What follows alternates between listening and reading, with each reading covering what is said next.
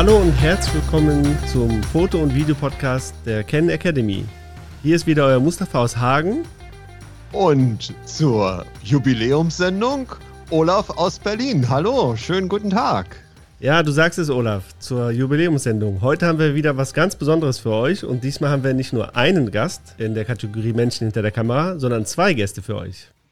Genau, Jubiläum müssen ja, Jubiläen müssen ja gefeiert werden und äh, wir haben nicht nur zwei ganz besondere Gäste, sondern wir haben auch noch zwei Gäste, die im Grunde genommen das gleiche fotografische Genre abdecken, nämlich die Porträtfotografie und trotzdem total unterschiedliche Bilder machen. Und mit den beiden wollen wir uns heute mal in den Ring begeben, weil sie dürfen nicht nur erzählen, was sie dann für Fotos machen und wie sie denn die Fotos machen, sondern sie dürfen auch gegeneinander antreten. Und deshalb zunächst einmal recht herzlich willkommen in der roten Ecke Sascha Hüttenhain. Hallo Sascha. Hallo Olaf. Sascha, wir haben euch eine Aufgabe gegeben. Wir haben euch die Aufgabe gegeben, euch nicht selbst vorzustellen, das kann ja jeder, sondern ihr müsst euch, denn ihr seid ja Konkurrenten im Ring, ihr müsst euch gegenseitig vorstellen. Und in der linken Ecke steht nämlich der Thomas Rodriguez. Hallo Thomas. Hallo Olaf, hallo Mustafa und hallo Sascha. Ja, schön, dass ihr bei, da bei uns seid. Und Sascha, dann würde ich mal sagen, äh, hier ist das Mikrofon, legen wir mal los. Wen hast du denn dir gegenüber? Ich habe den schwierigsten Rivalen gegenüber, den man sich vorstellen kann, und zwar ist das der Thomas. Der Thomas und ich äh, haben vor dem Podcast schon uns ein bisschen unterhalten, mal ganz kurz. Und äh, ich versuche jetzt das wiederzugeben, was er mir im Schnelltext so vor die Füße geworfen hat. Und zwar, der Thomas ist genauso wie ich ein People-Fotograf, der auch ganz gerne in der Welt unterwegs ist und ja, oftmals nationale und internationale Kunden betreut, wie ich es auch tue. Aufgrund der Tatsache, dass er dann auch ganz gut im Stress ist und äh, mal da, mal da, Jetlag und so weiter und so fort, braucht der junge Mann auch schon mal eine Auszeit. Packt sich in dem Falle dann seine zwei Hunde am liebsten und äh, läuft irgendwo durchs Rheinland äh, am, äh, am Rhein entlang in Bonn. Findet da so ein bisschen seine Ruhe, hat da Spaß bei, bei äh, ja, Natur und Hund abzuschalten und seine Kreativität wieder zu sammeln und zu finden hat er zumindest zu mir gesagt. Äh, witzigerweise mache ich es ähnlich, aber da kann er vielleicht später was selber zu sagen. Was ich mir auch gemerkt habe, ähm, er hat ein Fotostudio, was er in Köln betreibt. Ähm, da hat er mir noch nicht so viel von erzählt. Also ich weiß nicht genau, wie groß es ist und so weiter, aber er scheint auch ein ganz ordentliches Studio zu haben. Hat er noch so ein bisschen äh, im Geheimnis gelassen, äh, wie es da genau aussieht. Aber vielleicht kann er mir gleich ein bisschen was dazu noch mehr erzählen. Ähm, aber bevor ich äh, mit dem Podcast-Thema überhaupt und, und Thomas zusammengekommen bin, habe ich witzigerweise äh, auf YouTube äh, ein Video von ihm entdeckt, und zwar Faces of Italy. Das ist eine sehr interessante Reportage, Dokumentation über äh, Menschen in Italien, die er fotografiert hat. Und äh, ohne ihn vorher gekannt zu haben, fand ich es sehr beeindruckend, wie er einfach herangegangen ist, wie er die Leute fotografiert hat, äh, wäre vielleicht auch eine Idee für jemanden, der sagt, hey, Thomas Rodriguez kenne ich noch nicht, schaue ich mir mal an, was der junge Mann so macht. Faces of Italy bei YouTube war für mich so der erste Step, um den Thomas kennenzulernen. Ja, ähm, das war so das, das Grobe, was ich mir gemerkt habe. Ich hoffe, es war richtig, was ich gesagt habe. Und äh, bin jetzt mal gespannt, was der Thomas sich von mir so gemerkt hat, was ich ihm erzählt habe. Ja, sehr schön. Vielen Dank, Sascha. Ich würde sagen, die erste Runde geht eindeutig an dich und äh, wir gucken mal, was äh, der, die zweite Runde bringt. Deshalb ringfrei für Thomas. Ja, danke dir, Olaf. Ja, Sascha, ich bin äh, schwer beeindruckt, dass du einiges äh, ja, dir gemerkt hast und angeschaut hast und vorbereitet bist. Das finde ich super. Ich will jetzt einfach den Sascha mal vorstellen. Wir haben letzte Woche das erste Mal gemeinsam telefoniert, um uns ähm, ja ein wenig erstmal kennenzulernen. Und ich glaube, direkt in den ersten Sekunden ähm, haben wir gegenseitig gewusst, äh, worauf wir uns einlassen, beziehungsweise dass wir schnell so voneinander erfahren haben. Ich habe das Vögelgezwitscher im Hintergrund gehört und habe ihn gefragt, ob er denn gerade auf seiner Runde zu Fuß irgendwie ist. Und ja, auch er war mit seinem Fisslerhund unterwegs. Ähm, das waren ja sofort die ersten sympathischen ja, Aufeinandertreffen. Ich habe auch zwei Hunde, noch einen Kater, bin auch Familienvater und äh, bin inzwischen auch Jetzt erzähle ich von mir. Was für ein Quatsch. ich wollte bei Sascha sprechen. Genau. Ich war sehr positiv überrascht, dass ähm, ja, das Vögelgezwitscher er mit seinem Hund auch ähm, spazieren war und sich auch so ähm, seine Ruhe gönnt während des Tages. Und auch, er fotografiert auch Porträt, Mode, Werbeaufnahmen und inszeniert sehr, sehr viel, was ich sehr spannend finde. Und die Aufnahmen, die ich ähm, von Sascha auch auf seiner Internetseite gesehen habe, sind sehr beeindruckend.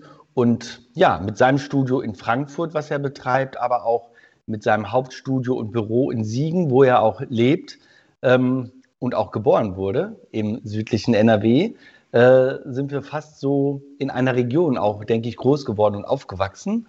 Und ähm, da gibt es halt sehr, sehr viele Schnittstellen. Und das finde ich sehr spannend. Und ähm, auch weil er viel im Ausland unterwegs ist, beruflich, privat, und ähm, ja, dennoch sehen unsere Bilder so unterschiedlich aus. Und ich freue mich drauf, wie wir uns da ein bisschen matchen können. Ja, vielen Dank, Thomas. Vielen Dank, Sascha. Also, das waren schon mal sehr schöne Einblicke. Und ja, das lässt uns irgendwie naja, neugierig werden, was da noch kommt an, äh, an Stoff, den ihr uns gibt. Ähm, der, der, Olaf hat es schon angesprochen, ihr beide seid in der People-Fotografie äh, unterwegs, im Porträtbereich äh, unterwegs. Meine erste Frage, die ich an euch oder die ich einfach mal so in die Runde werfen möchte, ist, was macht Porträt so spannend für euch?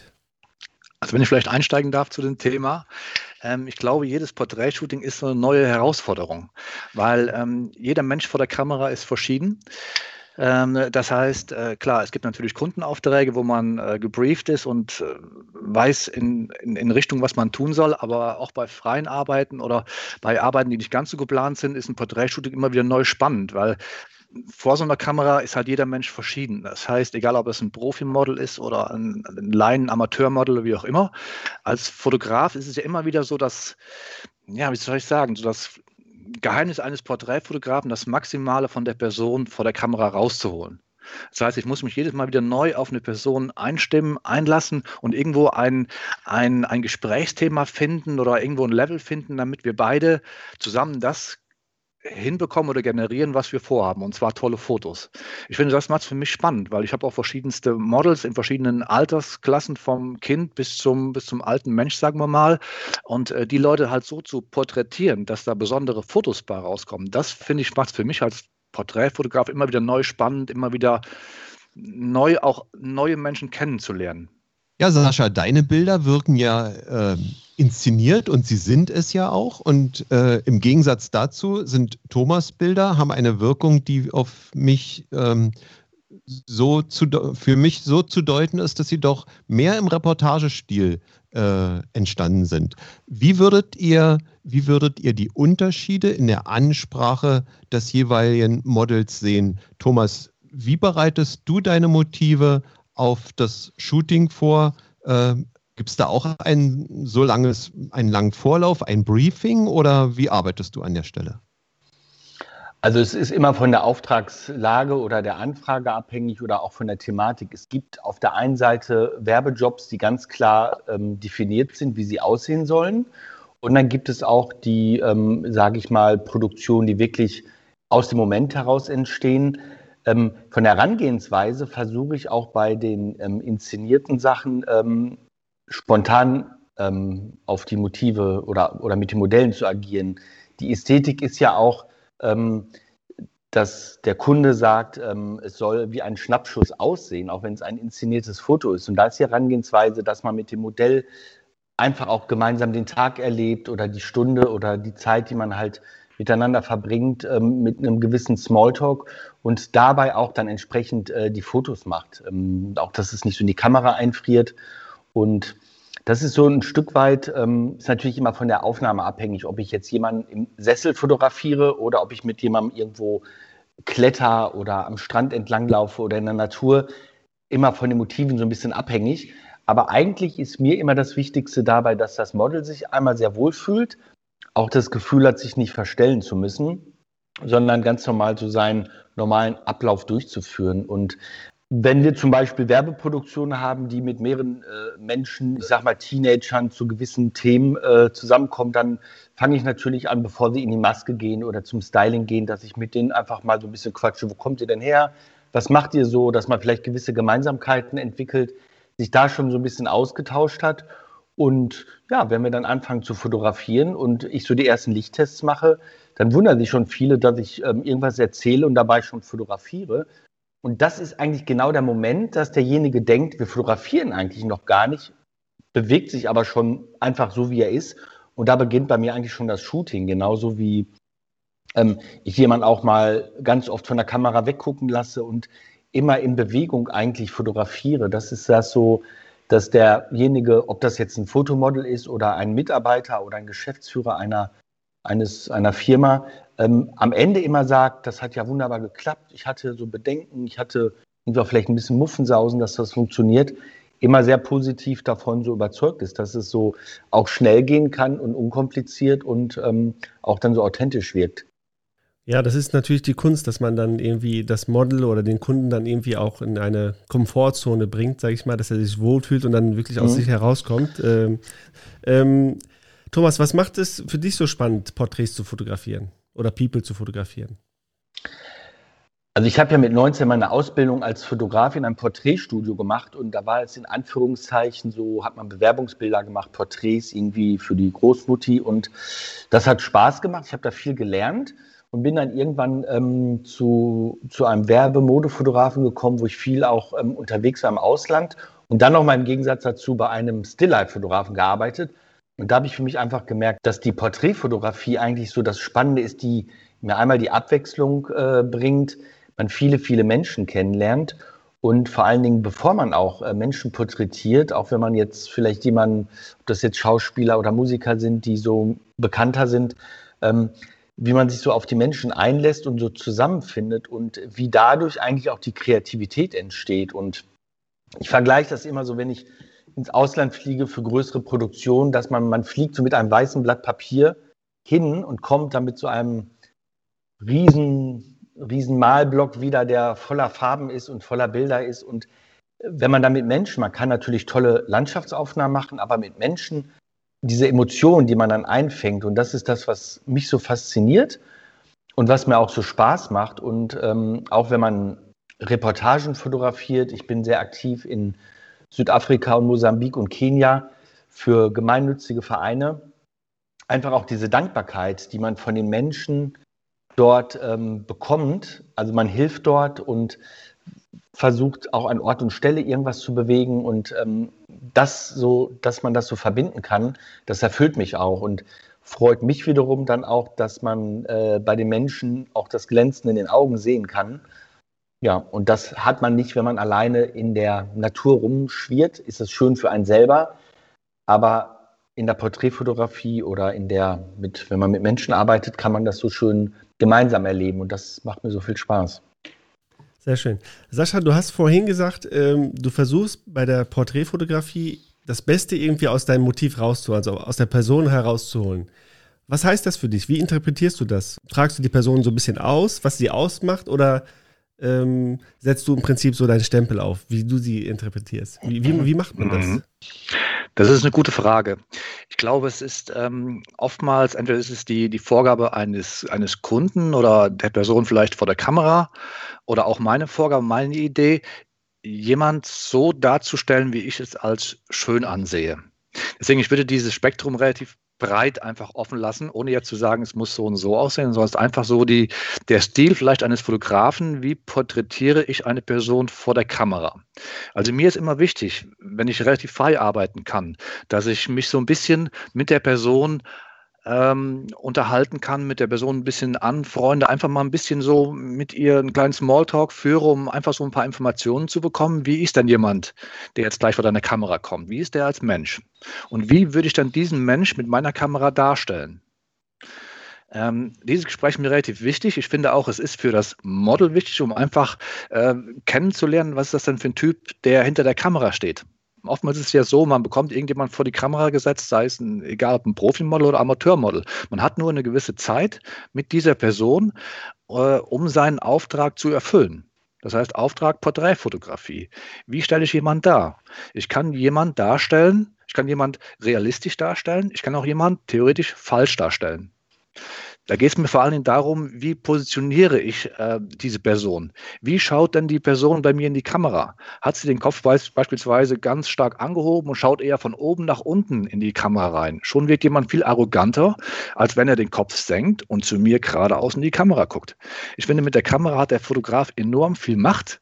Jemand ähm, ich sag mal, ein, ein Feeling zu geben, wie er auf dem Porträt rüberkommt. Und deswegen ist mir auch dieses Gespräch vorab wichtig, um auch zu erfahren, wie sieht denn zum Beispiel mein Model sich selber? Oder was, was ist das Model bereit vor der Kamera zu tun? Wie, soll, wie möchte sie sich darstellen? Deswegen, ich finde so ein Grundgespräch auch, um so ein bisschen die Angst zu nehmen, gerade bei Amateurmodels, ist unwahrscheinlich wichtig, weil die Models, egal ob Profi oder Amateur, müssen sie so ein bisschen fallen lassen vor der Kamera, um einfach so ein bisschen schauspielerisch tätig zu werden. Weil so ein Model, egal ob Profi oder nicht Profi, muss einfach ein bisschen schauspielen können. Und ich finde auch, wenn man den Leuten so ein bisschen Einblick in die Arbeitsweise gibt, dann sind die auch viel offener, wenn man die Leute auch ein bisschen einbezieht. Was baut man gerade für ein Licht auf? Wie sieht das aus? Das so, so, ein, so ein hartes Licht, ein weiches Licht. Wie, wie kommst du jetzt rüber mit deinem Leben im Gesicht? Ist es jetzt nochmal Falten betonen oder ist es ein Beauty-Licht, wo du viel jünger aussiehst? Ist halt immer die Frage, was das Model vielleicht auch hören will und was der Kunde vielleicht sehen will.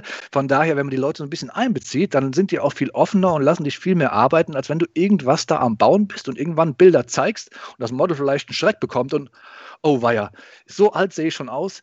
Äh, ja, du siehst jetzt so alt aus, weil ich nämlich ein super, super hartes Licht aufgebaut habe.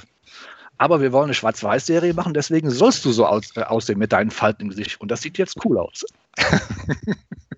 Also ich habe den dringenden Eindruck, wenn, wenn ich jetzt die Aufgabe gestellt bekommen sollte, wo sind die Unterschiede zwischen euch beiden, dann würde ich spontan sagen, es gibt ja immer so ein berühmtes Klischee, beim Sascha im Studio gibt es ein Säckchen, beim Thomas ja ein Bier.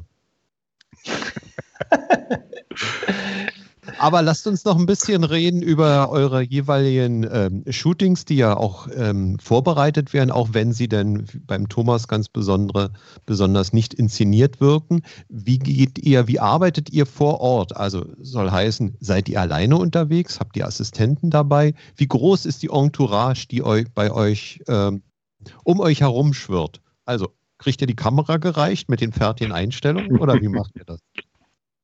Äh, vielleicht die, die, die Frage zunächst mal an Thomas. Ähm, also in der Regel bei den meisten Produktionen arbeite ich mit ein bis zwei Fotoassistenten, einfach um gerade durch die ganze Digitalisierung wirklich, ähm, da, dass die Konzentration da ist, das einer sich um die Speichern und Sichten der Daten, wir fotografieren ja direkt kabellos in den Rechner rein, schon seit ewigen Zeiten und dass der zweite Assistent sich halt um das Licht entsprechend kümmern kann, ist man schon bei zweien und meistens dann noch eine Visagistin und Stylistin. Und je nach Größe der Produktion habe ich dann noch eine Produktionsassistentin, die sich so um das Wohl des Gesamten sorgt. Und ja, dann ist man dann schnell bei fünf, sechs Leuten eigentlich. Und das ist jetzt bei, sage ich mal, Werbeproduktionen so der Fall. Und ähm, mit Kunden landet man dann schnell über 10, 12 Leuten, während man bei Reportagen oder ganz kleinen Sachen dann auch oftmals alleine geht oder nur mit einem Fotoassistenten. Sascha, wie sieht es bei dir aus? Es ist ähnlich. Äh, bei mir schwankt es auch zwischen ähm, ja, also mindestens mal eine, ein Assistent ist dabei und in aller Regel auch eine Visagistin. Das ist eigentlich so dass das Grundrauschen, sage ich mal, mit zwei beziehungsweise drei Personen, wenn der Fotograf dazugerechnet wird, ähm, mit den Personen am Set. Wenn es dann auch größer wird, wie beim Thomas auch, dann ist dann oftmals äh, jemand, der sich fürs, äh, mit dem Styling sich beschäftigt und vielleicht noch jemand, der am Rechner sitzt, der die Bilder direkt überträgt, wo man zwischendrin mal einen Blick drauf werfen kann oder einfach mal ein Zeichen kommt von wegen, keine Ahnung, wir müssen irgendwas ändern oder sonstiges. Aber äh, wie der Thomas schon sagt, äh, also so drei, vier Leute ist eigentlich so Standard. Wobei ich finde, ähm, je nachdem, auch da würde ich das ein bisschen abhängig machen davon, wie das Model auch mitspielt. Das heißt, ich finde, wenn man jemanden fotografiert, vielleicht für ein Magazin beispielsweise und weiß, es sind halt alles ähm, Line-Models vor der Kamera und du kommst dann da mit äh, sechs, acht Leuten an, dann bekommen die oftmals einen Schreck und sind vielleicht auch ein bisschen gehemmt dadurch, dass einfach ein riesen Dross auf sie zukommt, nur weil man ein paar Porträtaufnahmen machen möchte für ein Magazin.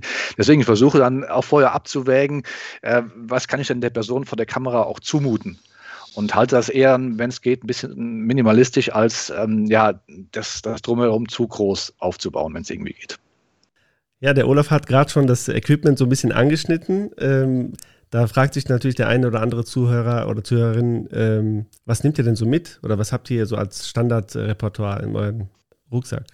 Insbesondere ist die Frage spannend aus, äh, aus der Tatsache oder aus dem Umstand, dass ja bei Canon mittlerweile ähm, es zusätzlich auch sehr leistungsfähige spiegellose Kameras äh, gibt. Und wir haben, äh, wir haben ja bisher so dieses typische Bild des, äh, des, des Studiofotografen war ja, er läuft da mit einer 5DX Mark IV rum, äh, 5D Mark IV rum oder mit einer 1DX Mark III.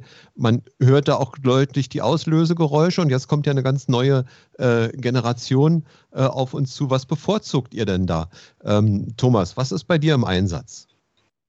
Also ich bin jetzt seit, äh, seit einem halben Jahr mit der ähm, EOS R5 und R6 unterwegs und muss wirklich sagen, dass ich mich absolut in die ähm, ja, in diese neue Technik verliebt habe. Ich habe mich ein bisschen anfangs davor gesträubt, weil ich ähm, auch ja aus der komplett analogen Richtung komme. Aber ich muss sagen, als ich mit der R5 und R6 jetzt angefangen habe, diese Vorteile, die mir diese gesamte ähm, ja, Peripherie ähm, gibt. Ähm, das ist der Autofokus, der wirklich bis in die kompletten Ecken geht. Das ist für die, gerade für die ähm, authentische und ähm, schnelle Lifestyle-Fotografie, die ich mache, ähm, so hilfreich. Also ich sehe im Bild ja schon direkt, was passiert. Und vor allen Dingen kann ich mich auf das komplette Framing konzentrieren und der Fokus geht in die Ecken rein. Und das hat mich dazu geführt, und ich hätte es kaum geglaubt, ähm, dass nachdem ich da mal wieder eine Spiegelreflex in der Hand hatte, ich dachte, schön, aber das andere ist schöner. also ich bin verliebt und überzeugt, auf jeden Fall. Keine Frage, aber ich bin auch jemand, der wirklich sehr äh, technikaffin ist und wobei ich auch sagen muss, ich bin Anwender. Ich bin keiner, der sich da ganz stark in die Tiefen, wenn mich jemand fragt, wie viel Bit und wie viel was auch immer, dann sage ich, ähm, am Ende des Tages ist das Bild das Entscheidende. Auch wenn man das mit einem Schuhkarton fotografiert, wie ich es in der Schule gelernt habe, ähm, auch das funktioniert es geht immer um das Bild, aber die Spiegellosen haben mich sehr, sehr überzeugt. Sascha, wie sieht es bei dir aus? Ja, ähm, bei mir sieht es, ich sag's mal, ähnlich aus, wobei ich vielleicht noch ein bisschen klassischer fahre als der Thomas. Das heißt, ich bin halt äh, immer noch, muss sagen, immer noch in Love mit den DSLRs.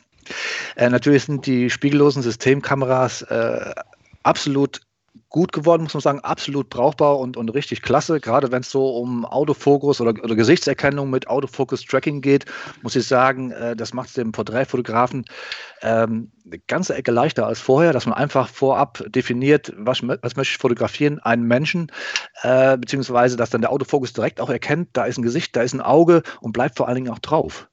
Also das muss ich sagen, also das Autofocus Tracking hat mich wirklich spe speziell bei der R5 und bei der R6 vom, vom Stuhl gerissen, weil es einfach auch bei wenig Licht immer noch so super verfolgt und dran bleibt. Vielleicht bin ich da auch ein bisschen äh, verwöhnt von der 1DX Mark III.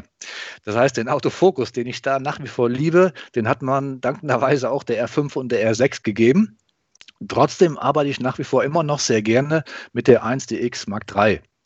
Das heißt speziell, ähm, wenn ich eine schnelle Bildfolge beispielsweise, äh, beispielsweise brauche bei der Tanzfotografie, Ballettfotografie, dann ist, ist es mir relativ wichtig, dass ich nach wie vor im Sucher eins zu eins sehe, was da vorne vor meiner Kamera stattfindet.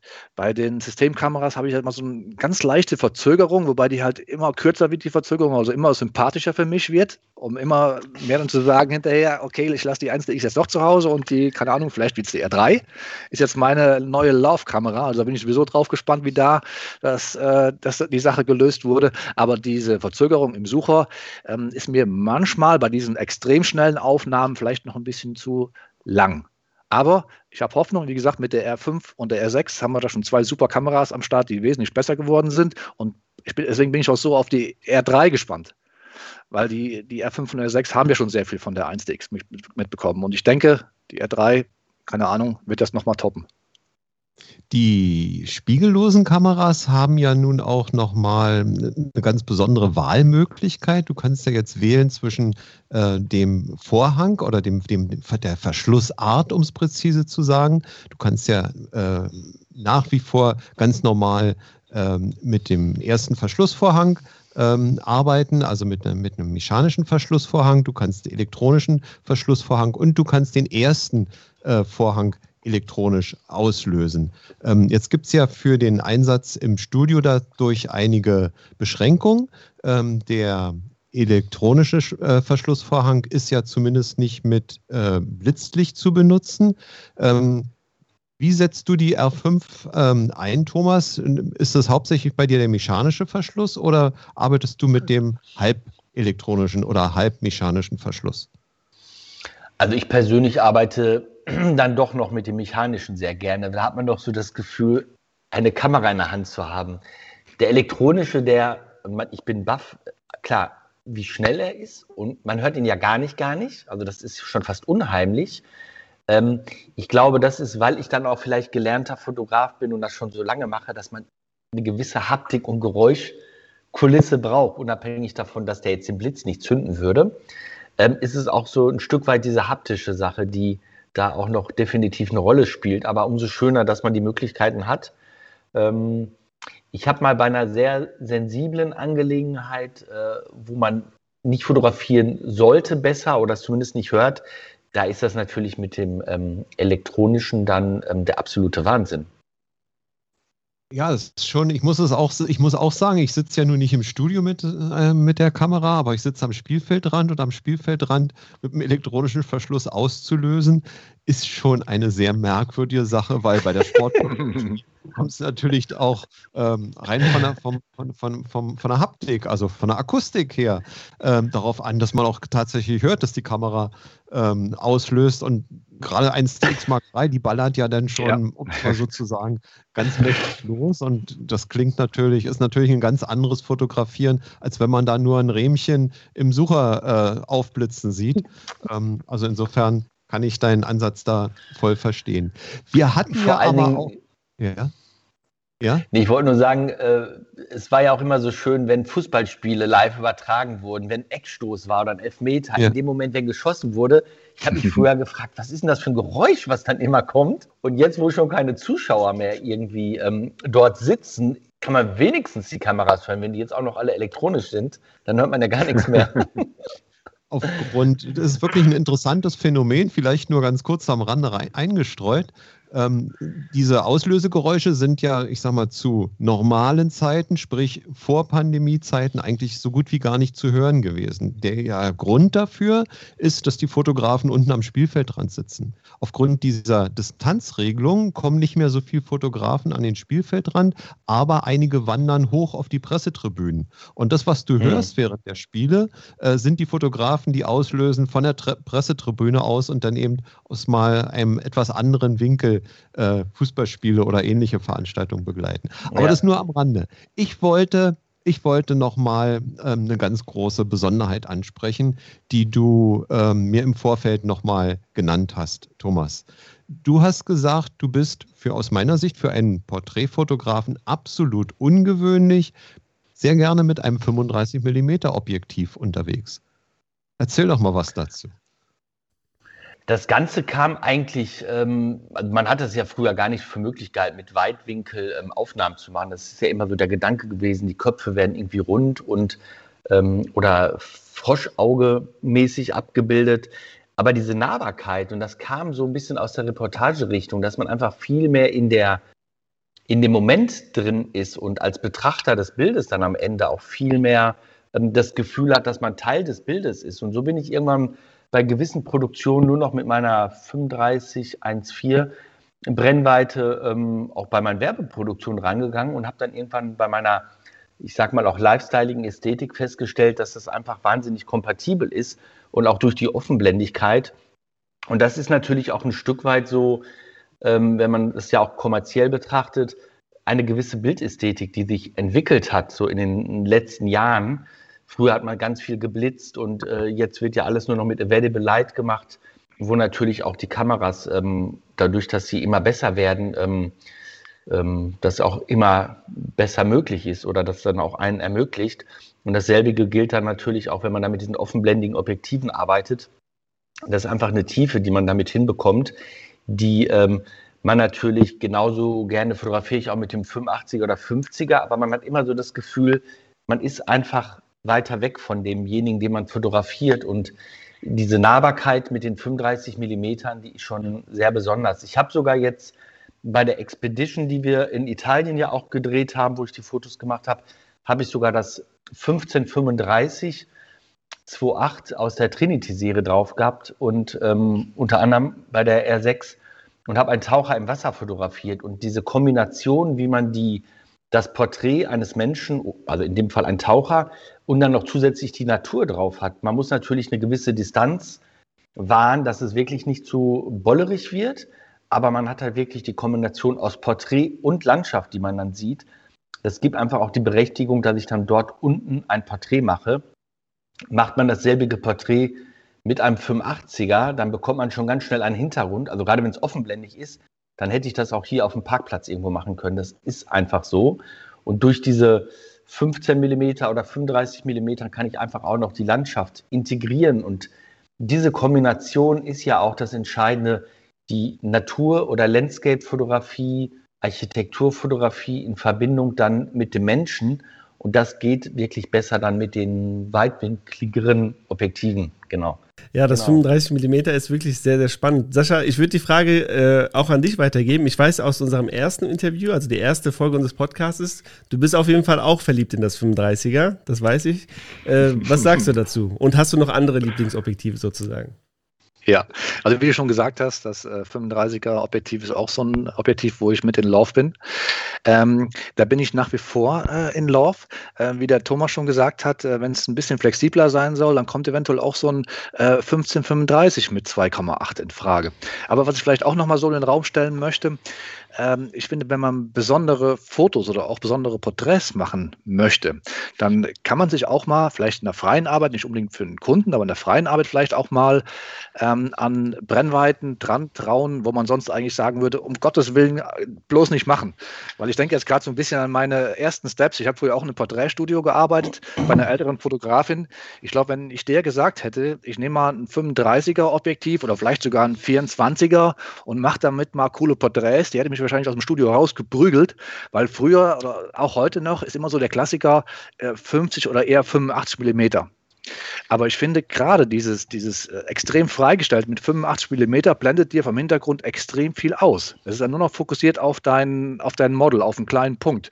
Fotografierst du aber das gleiche Porträt, beispielsweise mit einem äh, 35 oder mit einem 24 mm 1,4, dieser Effekt weitwinklig mit einer starken Unschärfe im Hintergrund, den kennen die Leute nicht so wirklich. Die meisten Leute kennen Teleaufnahmen, wo hinten alles unscharf wird, ist altbekannt. Aber mit Weitwinkel zu fotografieren, ganz offenblendig, um Weite zu zeigen mit einer großen Unschärfe drin, ich finde, das macht ein Foto extrem spannend und irgendwie neugierig auf mehr.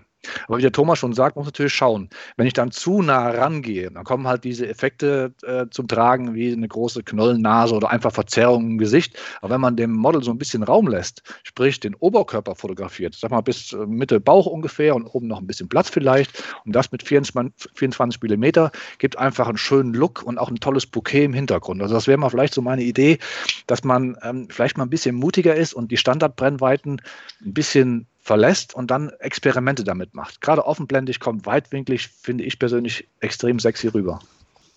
Sehr spannend. hm. Das Ding ist, man muss immer schön den Hintergrund aufräumen. Das ist immer so das Phänomen, wenn man dann Locations hat, die sehr unruhig sind. Äh, auch da ist, geht man natürlich immer bewusst mit den Objektiven um. Und da ist dann, äh, wie Sascha sagt, wenn man da das 85er nimmt, offene Blende, da kann man ruhig den Mülleimer im Hintergrund ja. stehen lassen. Den, den, siehst du nicht mehr. Und äh, das ist schon cool, das stimmt, auf jeden Fall. Dieses Thema des aufgeräumten Hintergrunds oder der Unschärfe des Hintergrunds spielt ja in der jetzigen Zeit auch gerade eine ganz besondere Rolle, weil wir sitzen alle in Videokonferenzen und das ist schon manchmal sehr lustig, was so im Hintergrund zu sehen ist, äh, beziehungsweise was denn nicht zu sehen ist oder nicht zu sehen sein sollte. Finde ich auch immer sehr, ähm, interessant. Wenn ihr euch denn euer Lieblingsequipment ähm, ausgesucht habt und unterwegs seid, wie transportiert ihr das denn? Wie seid ihr damit ähm, unterwegs? Das ist ja auch immer eine Frage, die sehr äh, interessant ist für den ähm, engagierten Amateurfotografen oder auch für den Einsteiger. Wie kriegt ihr eure, euer Equipment vor Ort? Also wenn, äh, wenn machen wir jetzt Fotoreisen mit dem Flugzeug, dann nehme ich meine Kamera immer ins Handgepäck. Also da werde ich einen Teufel tun, dass aufzugeben, weil man da einfach nicht weiß, äh, wie es transportiert wird, also wie der Koffer rumgeschmissen wird, auch wenn ich es natürlich einpacke. Und da habe ich das Handgepäck natürlich schon wesentlich mehr unter Kontrolle. Und auch da nochmal ein Riesenvorteil für die spiegellosen Kamera, dass man die Problematik nicht hat, äh, mehr die Kameras justieren zu müssen. Auch noch ein ganz großer entscheidender Pluspunkt. Das ist so eine Sache. Ansonsten, ja, sie werden ja schön kompakt, dass man die sich ähm, in ein oder zwei Taschen verteilen kann oder auch eine Kamera gerne umhängen, wenn man schon auf dem Weg schon fotografieren möchte, wenn man was Bestimmtes bebildern will, hat man ja schon vielleicht so Behind-the-Scenes-Fotos, dass man dann also immer schon eine Kamera am Riemen um hat. Genau, das ist so von meiner Seite. Sascha, du reist nicht viel, du reist, reist bestenfalls von Studio zu Studio. Nein, stimmt nicht. Wie bist du unterwegs? Ja, also wenn es denn dann mit dem Flugzeug sein muss, dann ähm, ja, wenn es geht, möglichst viel ins Handgepäck, wobei natürlich auch da äh, die Gewichtsbeschränkung äh, oftmals das Problem ist. Äh, aber ich sag mal, also ein Body, ein Objektiv ist also definitiv immer im Handgepäck, also quasi die Safe-Version. Wenn dann was passieren sollte, dann habe ich zumindest irgendwas zum, zum Fotografieren und muss ich erstmal da durch die Gegend laufen und mir eine Kamera auftun. Ähm, aber wie Thomas schon sagt, man gibt halt ungern äh, Kamera quasi in fremde Hände.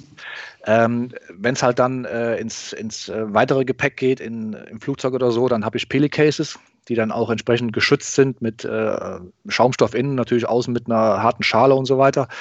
Äh, wenn ich ansonsten unterwegs bin, sei es im Studio, dann habe ich es ja relativ einfach, dann habe ich meine Kameratasche, wo alles drin ist. Auf jeden Fall ist immer eine zweite, ja, seltene dritte, aber eine zweite Kamera auf jeden Fall immer mit dabei, eine Backup-Kamera und natürlich die Objektive, die ich dann für die Produktion brauche. Der ja. Punkt ist auch, wenn ich da mal ganz kurz einmal eingerätschen kann, das sind immer so die Sekunden, die hasse ich schon immer und die werde ich auch noch in Zukunft hassen. Seine Kameratasche ist, wenn man dann, wie der Sascha gerade sagt, alles möglichst in einer Tasche hat, landet man beim Handgepäck einfach schon bei eleganten 20 Kilo, die mhm. natürlich grundsätzlich nicht so funktionieren. Und das sind dann immer so die schweißtreibenden letzten Minuten, dass sie einen mit dem Handgepäck auch wirklich in den Flieger lassen, ohne sie zu wiegen und äh, die dann möglichst dann aufzuteilen. Deswegen ist dieser Trick, eine hängt man sich schon mal um, dann hat man schon mal ein bisschen Gewicht weniger. Ähm, das kann ich immer nur empfehlen, genau. Ja, wenn ihr denn unterwegs seid und euer Equipment so gut transportieren könnt, dann lasst uns doch noch mal ein bisschen darüber sprechen, was ihr gerade für spannende aktuelle äh, Fotoprojekte habt. Äh, Thomas, du hast ja gerade abgedreht, du hattest in, in, in der Einleitung schon erwähnt, oder hatte sich sogar der Sascha darauf hingewiesen, ähm, Gesichter Italiens ist ja ein, ein, ist ja fast, also neben, neben wirklich ganz hochwertigen äh, Fotos, die du da ablieferst, die in einem, ja, im Erzählstil in einem Film zusammengefasst sind, ähm, sind ja da auch ganz viele Tipps und Tricks für Anwender ähm, enthalten, wie du an deine Arbeit herangehst. Ähm, erzähl uns doch mal ein bisschen über dieses Projekt. Wie hast du das erlebt ähm, und warum hast du es überhaupt gemacht? Ähm, ja, das war eigentlich ein, ein, großer kleiner Zufall. Ich bin jetzt äh, das dritte Mal unten in, in Apulien, in Süditalien, unten in der Hacke des Stiefels äh, gewesen mit meiner Familie und Schwägerin und habe mich halt sehr in die Ecke verliebt, nachdem ich ja sonst immer sehr, sehr viel nach Südafrika reise. Und ähm, ich habe immer gedacht, weil wir wirklich die Menschen dort äh, kennengelernt haben, meine Frau ist auch halb Italienerin, haben wir so diesen Zugang zu diesen Menschen in den Dörfern gehabt. Und ich dachte, hier muss man unbedingt was produzieren ja, und dann bin ich ja im, im Herbst letzten Jahres ähm, angesprochen worden von Ken und es ging um diese Idee, eine Expedition zu machen. Und für mich kam sofort aus der Pistole geschossen Italien, ähm, weil einfach das Authentische oder die Authentizität, ich habe das Gefühl, man ist so in den, in den 70ern, man wird in die 70er gesetzt und ähm, dort ist es einfach noch so. Die kleinen Fiat 500 knattern dann noch um die Ecke, die Vespa-Roller die Menschen leben auf der Straße, also leben auf der Straße im Sinne von in den Cafés, die sind draußen.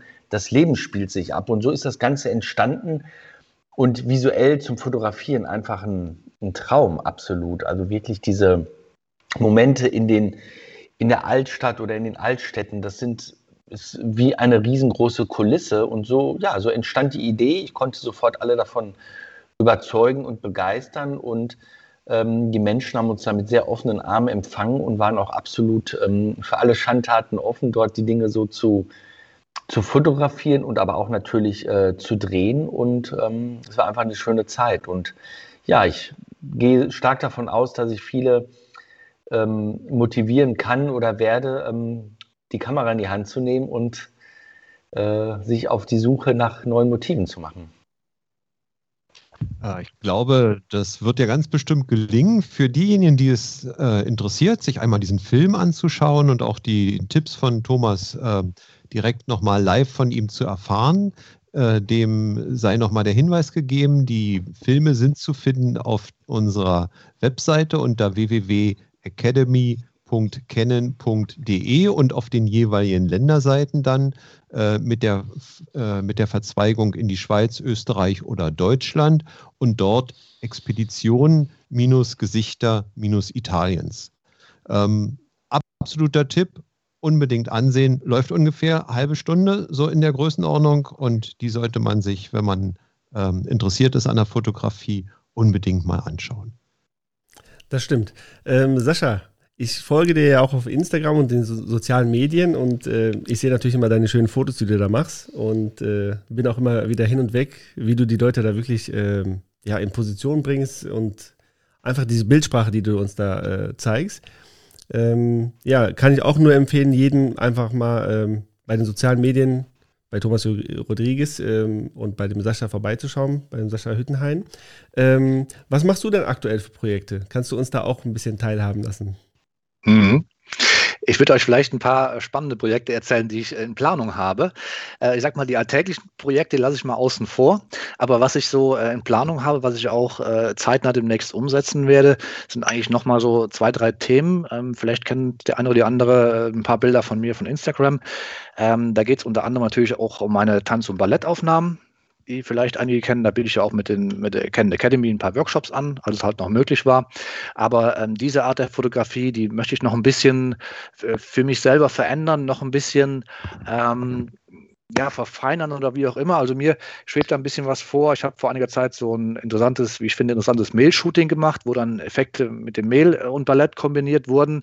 Ich würde auch sehr gerne was machen, wo dann so ein bisschen Richtung Ballett und Bodypainting die Sache geht ähm, beziehungsweise auch da wieder mit Effekten, wo dann vielleicht Farbe so durchs Studio spritzt, sagen wir mal. Also da werde ich dann durch vorher mein Studio entsprechend verkleiden müssen, dass nicht die, die Bude hinterher aussieht wie äh, Abriss oder wie auch immer. Also da werde ich dann schon ein bisschen was äh, aufbauen müssen, damit ich überhaupt diese Aufnahmen machen kann, aber mir schwebt da was vor mit ähm, fliegenden Partikeln oder auch mit, mit Farbe, die dann durch die Gegend äh, fliegt, wenn halt eine Tänzerin einen Sprung macht. Ich bin ja selber noch ein bisschen in der Findungs- und Ausprobierphase, aber ich äh, stelle mir vor, dass es äh, spannend werden könnte.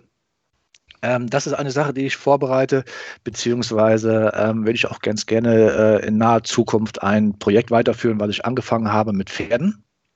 Ich baue dann quasi äh, innerhalb einer Reithalle mein Studio auf, in Anführungsstrichen Studio, ich bringe einen großen Molton-Hintergrund mit und baue meine Blitzanlagen auf und würde dann in dem Falle Pferde auch mal außergewöhnlich fotografieren, sei es in einem Sprung oder sei es als Low-Key-Aufnahme, also eigentlich so, wie man Pferde nicht unbedingt sieht. Ich bin jetzt nicht unbedingt so der, der, der Pferde-Freak oder ich, ich reite auch nicht selber, aber trotzdem finde ich es sehr interessant, diese Pferde oder diese oder insgesamt Tiere in dem Studiolicht zu präsentieren. Weil jeder kennt halt die Fotos äh, mit dem Handy mal gemacht oder irgendwo äh, auf einer Weide stehend. Ja, ist super, ist schön. Aber ich finde dieses Besondere, dieses, dieses, ähm, diesen Charakter, wie es auch bei Porträts ist, ähm, das sieht man relativ selten bei Tieren und bei Pferden noch seltener. Deswegen, das wäre ein Projekt, was ich äh, ganz gerne machen möchte. Ähm, beziehungsweise habe mir mit einer Visagistin auch was äh, Neues überlegt. Wir ähm, würden eine ja, ein, ein Makro-Shooting machen, wo es wirklich auf extreme Details ankommt. Also beispielsweise ein Auge mit aufgesetzten ähm, ja, Effekten, sei es irgendwas mit, mit Pulver oder auch da mit Farbe vielleicht, da bin ich halt noch ein bisschen in der Findungsphase. Aber so diese Makrofotografie, die ich speziell beim Menschen auch sehr interessant finde, das wäre auch so ein Projekt, wo ich sage, da könnte ich wirklich aufgehen und da sollte auch was Cooles bei entstehen. Da kann man so viel machen, ähm, aber auch da natürlich muss man ein bisschen kreativ sein. Also äh, wir haben jetzt mittlerweile so einen großen Objektivpark. Ähm, ich traue mich da einfach auch ein bisschen zu, mit zu experimentieren und nicht nur diese Standardbrennweiten zu nehmen, die wir eben angesprochen haben, sondern ich finde außergewöhnliche Fotos benötigen auch einen außergewöhnlichen Blick einfach auf so ein Model. Und von daher, ich freue mich drauf, was da kommen wird und ich werde da auch, ja, beim, meinem Instagram-Account speziell wirklich stark drüber berichten, weil das ist eigentlich so meine Plattform, wo ich mich als Fotograf am wohlsten fühle. Ähm, deswegen, vielleicht hat da jemand äh, Zeit und Lust, in Zukunft mal drauf zu gucken. Da wird sich auf jeden Fall was tun. Also die drei Projekte werden da früher oder später auf jeden Fall platziert werden. Und wer euch gerne live erleben möchte, der findet auf der Seite der Canon Academy entsprechende Kurse mit euren Spezialthemen. Und apropos soziale Medien, die Links zu euren Social Media Kanälen haben wir in den Shownotes verlinkt. Ja, äh, also nutzt die Verbindung, nutzt es die Möglichkeiten, euch auch mit den beiden zu verbinden. lieber Thomas, lieber Sascha, ich könnte ehrlich gesagt noch stundenlang mit euch weiter diskutieren und auch von euren Erfahrungen ähm, ja, profitieren. Aber ich glaube, es ist Zeit, langsam den Kampf, die Battle zu beenden. Ihr seid ja beide in den Ring gestiegen und ich hatte damit verbunden eigentlich auch ehrlich gesagt die große Hoffnung, dass es einen gibt, der dann KO geht. Aber ich würde sagen, mein Urteil lautet ein ganz klares Unentschieden nach Punkten. Ihr seid beide wirklich ganz tolle und ganz besondere Fotografen und ich möchte mich ganz herzlich bei euch bedanken, dass ihr heute zu Gast wart äh, bei uns und ich bin sicher, wir sehen uns dann demnächst mal live wieder bei dem einen oder anderen Projekt. Ähm, und von meiner Seite erstmal vielen Dank. Ja, das kann ich auch nur bestätigen. Also ein ganz klares Unentschieden nach Punkten. Also ähm, tolle Themen, die ihr da äh, bearbeitet oder die ihr da einfach ähm, ja, als Schwerpunkt gesetzt habt. Und ja, ich kann mich auch von meiner Seite nur bedanken. War ein sehr tolles Gespräch. Ich würde noch viel mehr fragen, aber leider müssen wir da irgendwie einen Rahmen setzen und äh, vielleicht hm. treffen wir uns ja mal bei einer andere, ein oder anderen Gelegenheit und können das dann vertiefen. Vielen Dank, dass ihr da wart. Vielen Dank euch auch. Super. Ja, auch von mir. Vielen Dank, Mustafa, Olaf, für die interessanten Fragen und so. Aber auch vielen Dank an Thomas, dass ich jetzt noch viel mehr von dir weiß. Von daher, wenn du eine zweite Runde haben möchtest, sag wann, ich bin bereit. Lass uns neu kämpfen. Wir können, genau, wir können uns ja mal gegenseitig mit Farbpulver beschmeißen. Genau, ich kann es mir gut vorstellen. Du im Tütü und ich in der Kamera wäre garantiert eine coole Kombination und äh, das könnte auch ein paar Leute interessieren. Ja, das wäre doch mal was. Okay, also, dann macht's gut und vielen Dank nochmal. Bis zum nächsten Mal. Danke. Ciao, vielen Tschüss. Dank euch. Ciao.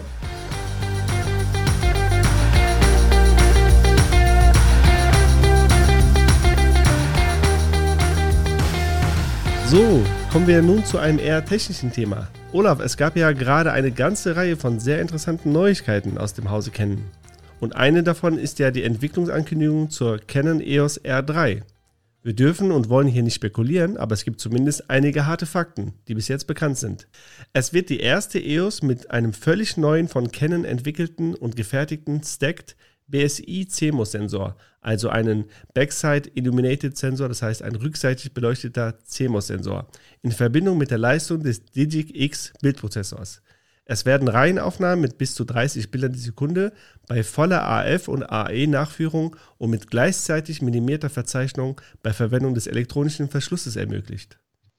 Ja, und ähm, eine Erhöhung der Serienbildgeschwindigkeit erfordert ja grundsätzlich auch eine schnellere Auslesegeschwindigkeit. Und die Auslesegeschwindigkeit ist ja bekanntlich der wesentliche Faktor, wenn es um die von dir erwähnten Verzerrungen, der technische Begriff lautet ja bekanntlich Rolling Shutter geht. Und ähm, dieser Effekt, der gerade bei der Nutzung des elektronischen Verschlussvorhanges in Verbindung mit einer sehr kurzen Belichtungszeit ähm, auftritt, wird hier weiter verringert. Wer übrigens zu dieser Thematik, äh, also zu den unterschiedlichen Verschlussarten gerne äh, etwas tiefer einsteigen möchte, findet auch auf unserer Webseite unter academy.canon.de im Bereich Webinare eine interessante Aufzeichnung dazu, indem ich mich mit meinem Kollegen Michael Marzok intensiv mit der Thematik auseinandergesetzt habe. Der Titel des Beitrags lautet Fotografieren mit mechanischem oder elektronischem Verschluss und schildert die Funktionsweise der unterschiedlichen Verschlussarten und gibt auch Tipps zu deren Einsatzzwecken und zu den jeweiligen Vor- und Nachteilen, die mit der Auswahl der unterschiedlichen Verschlussarten verbunden sind. Aber du als Sportfotograf, Olaf, dürftest ja ohnehin ein nicht übermäßiges Interesse an einem lautlosen bzw. einem leise arbeitenden Kameraverschluss haben. Ich denke, am Spielfeldrand geht es ja ohnehin sehr geräuschvoll zu. Ja, das kannst du wohl sehr laut sagen, denn in manchen Stadien oder auch gerade in manchen Sporthallen sitze ich äh, grundsätzlich nicht ohne Ohrschutz, also ohne Ohrstöpsel am Spielfeldrand. das glaube ich gerne. Was ist denn dann für dich das interessanteste Feature der neu angekündigten Kamera?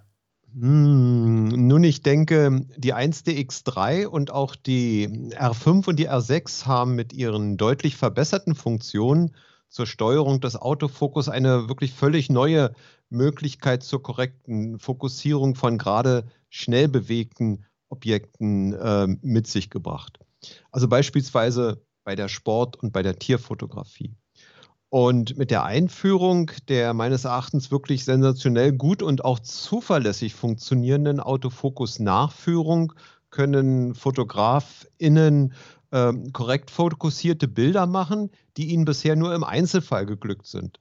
Und FotografInnen, die mit den AF-Einstellungen ohnehin schon gut gearbeitet haben, erhöhen mit diesen Features ihre Trefferquote doch nochmal dramatisch.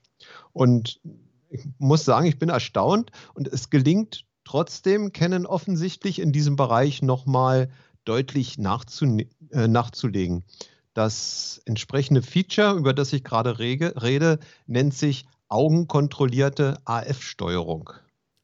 Ja, jetzt wird sich der ein oder andere fragen, ist das denn nicht die Funktion des Augen-AF, die man bereits von der R5 und der R6 kennt? Wo also abhängig vom Abstand zum Sportler oder zum Beispiel zu einem Vogel automatisch auf den Kopf oder direkt auf das Auge fokussiert wird und der AF-Punkt selbstständig äh, nachgeführt wird? Nein, nicht ganz. Die Funktion dürfte also die Basis bilden. Aber auch für die automatische AF-Nachführung benötigt man einen Startpunkt, den man vorbestimmen oder manuell, also über das Touch-Display oder über den Joystick verschieben muss. Stell dir mal vor, du könntest den AF-Startpunkt einfach mit einem Blick deines Auges im Sucher der, R6, äh, der R3 festlegen oder auch verlagern. Diese Technologie nennt sich dann Eye Control AF System oder eben augengesteuertes Autofokus-System. Olaf, ist das nicht eine bekannte, bei Canon bereits in früheren Jahren verwendete Technik zur Auswahl eines Fokuspunktes? Wenn ich mich recht erinnere, wurde der Eye-Control-Fokus bereits 1992 bei der EOS 5 eingeführt. Und in insgesamt sechs EOS Filmspiegelreflexkameras kam doch diese Funktion bereits zum Einsatz. Wie zum Beispiel bei der ähm, EOS 5, der 50E, der EOS 3, der EOS 30 und der 30V. Ja, im, im Prinzip hast du recht. Ne? Eine vergleichbare Funktion gab es bereits. Allerdings standen damals nur relativ wenig Autofokuspunkte zur Auswahl, die man ansteuern konnte. Ich meine drei oder fünf, je nach Kameramodell. Ähm, oder der augenkontrollierte Autofokus funktionierte wie bei der EOS 5 zum Beispiel nur im Querformat. Also es gab eine ganze Reihe von Einschränkungen. Und erst mit der zweiten äh, vorgestellten Kamera mit diesem Feature, der EOS 50E, konnte auch das Hochformat äh, unterstützt werden. Wenn man aber mal einen Blick auf die damals verfügbare Prozessorpower bei Computern wirft und die Entwicklung der Rechenkapazitäten bis heute betrachtet, ich sage nur Punkt, Punkt, Punkt. Immerhin hatten wir in diesem Bereich der Computertechnik 1992 mit CPUs wie zum Beispiel der im September vorgestellten ähm, Intel 486 SX-Prozessorfamilie mit einer Taktung von 33 Megahertz zu tun. Oder auch relativ neu war der Intel DX2-Prozessor mit gigantischen 66 Megahertz Taktfrequenz weit verbreitet waren zu dem Zeitpunkt, nur noch mal so zur Erinnerung, es ist ja noch gar nicht so lange her, waren Intel-CPUs mit 386er und 486er Prozesse und die takteten mit 16 oder 25 Megahertz. Hm, das heißt also, bei der heutigen Technik meinst du also, äh, dürfen wir gespannt sein, was da noch kommt? Also, ich bin es auf alle Fälle. Wie funktionierte denn der augenkontrollierte Autofokus bei den damaligen Kameras? Also die Technik dazu war wirklich sehr interessant. Ähm, zunächst mal wurde das Auge von zwei Infrarotleuchtdioden beleuchtet, wenn man den Auslöser halb herunterdrückte, also so, als wenn man äh, fokussieren würde. Und das vom Auge reflektierte Licht bildete dann ein Bild auf einem Flächensensor in der Kamera ab. Und in der Nähe des Pupillenrandes befindet sich, bildet sich dann ein kleiner weißer Punkt, ähnlich einem Catchlight, so wie wir es also kennen, wenn man zum Beispiel beim Blitzlicht hinten die Reflexionskarte äh, hochstellt, damit also Augen von, äh, von, von den fotografierten Personen etwas belebter wirken. Ähm, dieser Punkt ist quasi ein Geisterbild, das aus einer Reflexion von der Oberfläche der Hornhaut entsteht. Der Punkt wird auch als Pokinje oder P-Bild bezeichnet. Und die Position des P-Bildes und die Position der Pupillenmitte werden aus dem auf dem Sensor, also auf dem einem extra Augenkontrollsensor, einem CCD-Sensor gebildeten Augenbild ermittelt und so ein Unterschiedsbetrag zwischen den beiden Positionen berechnet. Und genau dieser Unterschiedsbetrag, also das Offset, wurde dann zur Berechnung des Drehwinkels des Augapfels genutzt. Und da Menschen unterschiedliche Augen haben, musste die, Position, musste die Funktion für jeden Fotografen kalibriert werden, damit die Kamera korrekt fokussierte, beziehungsweise den auch tatsächlich gewünschten Fokuspunkt korrekt auswählte. Für die Kalibrierung gab es damals mehrere Kanäle, zum Beispiel wenn man die Kamera mal mit und mal ohne Brille benutzen wollte und gleichzeitig könnte man auch die Fokussierungsgenauigkeit erhöhen, wenn man den Kalibrierungsvorgang bei unterschiedlichen Lichtverhältnissen wiederholte. Ich sage es nochmal, wir dürfen gespannt sein. Ja, das bin ich auch. Und äh, spannend ist ja auch die künftige Positionierung der Kamera. Es ist keine Einser, bietet aber denselben Staub- und Spritzwasserschutz wie eine Kamera der EOS 1D-Serie und hält damit auch den widrigen Wetterbedingungen stand, denen ja gerade professionelle Sportfotografen regelmäßig ausgesetzt sind. Und außerdem verfügt sie über den integrierten Griff, der bei den Nutzern der EOS 1D-Serie so geschätzt wird. Ich sag's ja, Mustafa, wir dürfen gespannt sein. Und ich denke, wir werden auch künftig und auch sicherlich sehr zeitnah über den aktuellen offiziellen Informationsstand in unserem Podcast berichten. Und wer von unseren ZuhörerInnen äh, an aktuellen Informationen in Schriftform interessiert ist, kann sich gerne zu dem offiziellen Newsletter zur R3 anmelden. Und den Link dazu, den findet ihr wie immer in unseren Shownotes. Es wurden auch drei neue RF-Objektive vorgestellt. Unter anderem für dich, Olaf, das RF 400 mm mit 2,8er Blende und Bildstabilisator und das RF ähm, 600 mm mit äh, F4 Blende und auch einem Bildstabilisator. Äh, ich nehme beide gerne. Ich nehme beide sehr gerne, zumal sie auch gerade in Verbindung mit der R3 übrigens weitere Verbesserungen mit sich bringen. Man liest ja und man hört ja so bei der einen oder anderen Gelegenheit, äh, dass es sich bloß um die, ich sage mal in Anführungsstrichen, die alten EF-Objektive, die ja die vergleichbaren Brennweiten und Lichtstärken hatten, handelt. Aber äh, und dann nur den, den entsprechenden Adapterring fest angepappt bekommen haben. Aber da steckt deutlich mehr hinter. Aber ich glaube, das Thema sollten wir mal ein Stück schieben, oder? Ja, mit Sicherheit werden wir da in den nächsten Podcasts auch drüber sprechen. Und dann wurde ja noch eine, ein anderes Objektiv vorgestellt, und zwar das RF 100 mm mit 2,8er Blende. Das ist natürlich äh, für alle interessant, die jetzt äh, ja, im Makrobereich unterwegs sind oder auch Porträts machen. Also ich habe das äh, EF 100 mm und ja, da mache ich auch sehr, sehr gerne Porträts mit. Und bei diesem Objektiv ist es so, dass es einen verstellbaren Steuerring gibt, die die sphärische Aberration steuern und damit das Bouquet äh, ja, manipulierbar oder beziehungsweise an, angepasst werden kann. Ja, genau, da hast du dann so einen ähm, Einstellring dafür. Also auch das klingt spannend, aber wir sollten uns die drei Objektive wirklich in unserer nächsten Podcast-Folge etwas näher anschauen. Na dann seid gespannt, was äh, in Zukunft da noch auf euch zukommen wird. Ganz genau, auf euch zukommen wird auch ähm, ein Gewinnspiel und zwar sogar in dieser Folge aktuell. Ähm, wir haben eine Frage für euch und wir haben Gewinne für euch. Mustafa, was haben wir denn für Gewinne? Ja, wir haben 10 Ken Academy Gutscheine im Wert von 49 Euro. Und diese sind einlösbar bei allen Online-Workshops, bei denen die Ken Academy der Veranstalter ist. Genau, und beantworten müsst ihr denn, passend zu unseren beiden heutigen Stargästen, folgende Frage. Wenn ich die Hintergrundunschärfe, also das Bouquet, bei einem Porträtfoto erhöhen möchte, welche Möglichkeiten habe ich dazu? Es sind mehrere Antworten möglich. Es ist ausreichend, wenn ihr uns eine richtige Lösung schickt. Und alle, die die Antwort, die, die korrekte Antwort bis zum 2. Juni ähm, an uns geschickt haben, und zwar an die Adresse podcast.canon-academy.de, die haben die Chance auf einen der zehn Gewinne. Also macht mit. Wir würden uns freuen über eine rege Beteiligung. Wir freuen uns auch regelmäßig über euer Feedback, über Themenvorschläge und äh, vielleicht auch mal über den einen oder anderen Vorschlag äh, für einen Gast, den wir mal zu uns einladen sollen. Also meldet euch. Und die Gewinner werden spätestens bis zum Erscheinen der Folge 12 benachrichtigt. Ja, das war's dann auch für heute.